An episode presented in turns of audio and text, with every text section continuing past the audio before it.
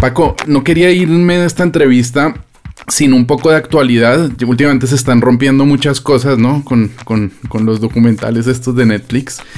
Em, no sé si fue tú o el cantante de Fobia, una de las primeras entrevistas que hicimos en Latin Roll. Y justamente el disco que produjo Gustavo Santaolalla, que fue Amor Chiquito, decían, si hubiera un disco para repetir, que hubiera que volver a grabar de Fobia, es Amor Chiquito. ¿Quieres romper, ¿Quieres romper algo a esta hora de la noche? No, pues la verdad es que yo acabé súper peleado con Gustavo. O sea, no, no chocamos, pero digo, es un súper músico y un súper productor, pero a fin de cuentas, yo tengo que ser mejor que él. O sea, es mi, mi, este, o sea, ese lugar yo lo quiero. Es tu objetivo. Hombre, yo también le decía a Sebastián antes de que empezáramos a hablar contigo, si hay alguien que tenga las credenciales y que haya hecho honores absolutos por, el, por la música alternativa de, nuestro continente, sin duda es Gustavo Santolaya, con lo cual su visión es completamente válida y me parece fenomenal.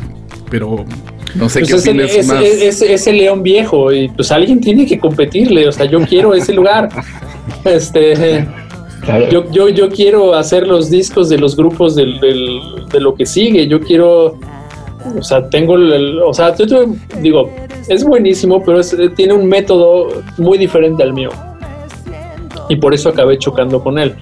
Al contrario, con su socio, con Aníbal, que lo amo y lo adoro y es uno de los tipos más simpáticos y profesionales que existen. Digo, obviamente Gustavo también lo es, pero íbamos a chocar, somos dos leones, ¿no? Obviamente. Y este, y yo soy increíblemente metódico, como pueden escuchar, como pueden haber este, escuchado a lo largo de esta entrevista, que tendrán que editar de lo metódico que soy. Este, um, y Gustavo es visceral, Gustavo se fija en el, en el, en cómo se siente y en, y cómo hacerlo muy a mano y muy, este, y no, yo soy absolutamente metódico, entonces, pues la verdad es que yo pensé que iba a llegar con un productor que iba a tener una paleta de, librerías y de colores y de tecnología brutal, y resulta que me tuve, tuvimos que mandar pedir nuestras cosas de acá porque allá no había nada, ¿no?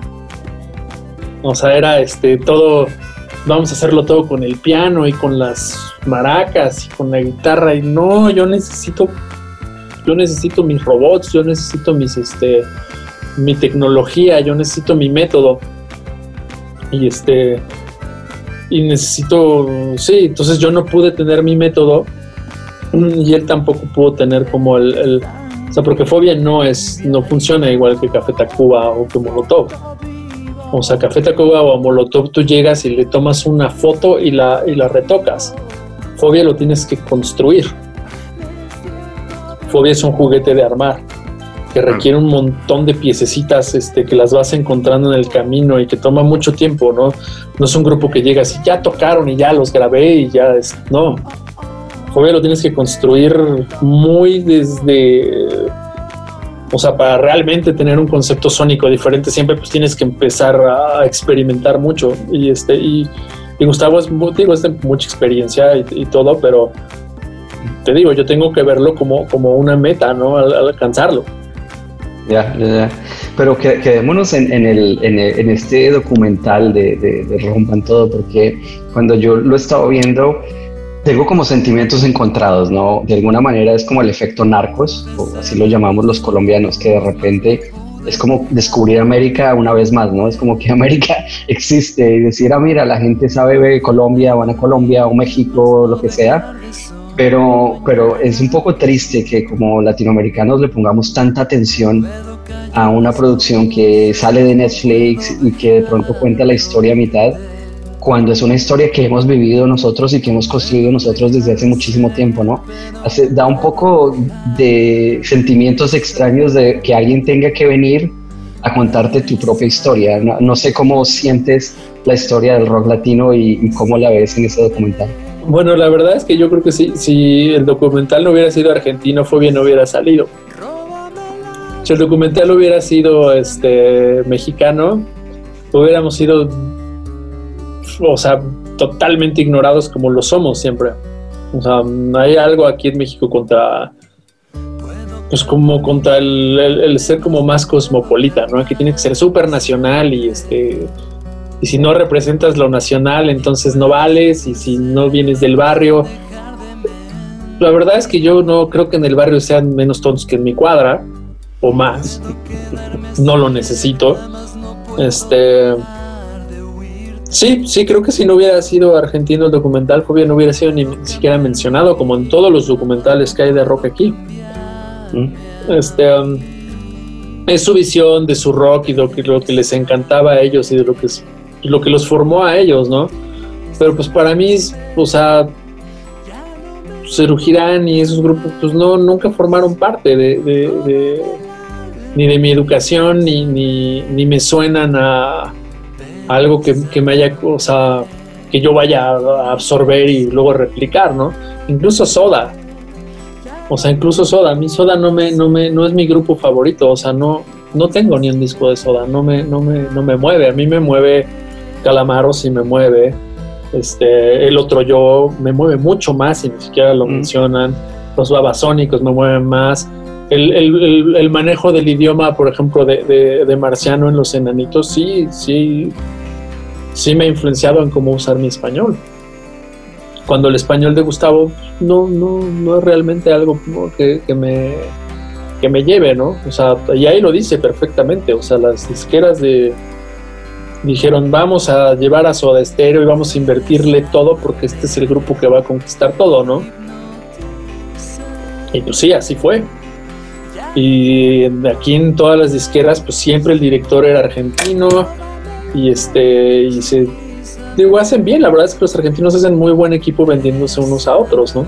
Y son músicos con mucha bucas, con mucho oficio, mm. este, como muy, muy conocedores. Y también tenían un know-how, pero pues la verdad es que sin el mercado de México no existe el rock en Latinoamérica. Mm. O sea, no hay un solo grupo que tenga éxito que no, o sea, si no la haces aquí, no, o sea, internacionalmente no existes, ¿no? Es el mercado más grande. Tienen que venir aquí los artistas españoles. No, solo más grande, sino también es un, es un público súper conocedor. Cuando, cuando estás en un festival en México, comparado incluso con Colombia, en muchos lugares, te das cuenta como la gente estudia rock and roll. ¿no? sí, no. México, es que además tiene, tenemos frontera, ¿no? Y tenemos una cantidad de cosas culturales para escoger tremendas que también han influenciado al rock, ¿no? Y también una situación social muy específica, ¿no? Porque aquí no, no, no, este, no tuvimos un dictador militar, pero pues sí eh, tuvimos y seguimos teniendo eh, unos absolutismos este, presidenciales asquerosos, ¿no? Este, um, pero no digo, es el documental de Gustavo y pues puede hablar de todo lo que le dé la gana a Gustavo, ¿no? O sea, tuvo el valor de hacerlo, gastó su dinero, este, puede hablar de, sus tías si quiere, de la influencia tan grande que fueron. Por mí está muy bien, para mí es solamente un documental. Este, la verdad es que me aburrí casi todo el documental hasta que, hasta que salieron algunos de mis amigos pero tampoco siento que hayan sido eh, los, los, que tendrían que haber hablado, ¿no? O sea, no, no siento ni que Lino ni que Leonardo y eso que es el cantante de mi banda tuvieran mucho que decir al respecto. Café Tacuba sí, ¿no? Pero no siento que, que el, tampoco el, de Neon tuviera, no sé, o sea, es un documental, ¿no? A fin de cuentas no le va a gustar a todo el mundo. Este, a mí, a mí, por ejemplo, mi grupo favorito de en español es Radio Futura. Siempre lo va a hacer. Aquí, aquí no suena mucho el rock en español, pero Radio Futura sí. Este, um, una parte ahí, yo no por estar en Madrid, pero eh, es que no sale ni Bumburi. Solo no sale ni Bumburi, no, no. Digámoslo así. Pues, usted, tú, nada más tú estás en Madrid Solo te gustas allá. Yo ya te voy a alcanzar. Este año me iba para allá, pero la pandemia me detuvo. Aquí, aquí bienvenido. Acá tenemos. yo, No, sí, definitivamente. Yo me, gusta mucho la movida de España, me siento muy identificado con la música. Y este, y sí, yo por eso, por eso del Fobia ya me quiero ir a un lugar más fértil culturalmente, para la música que me gusta, pues.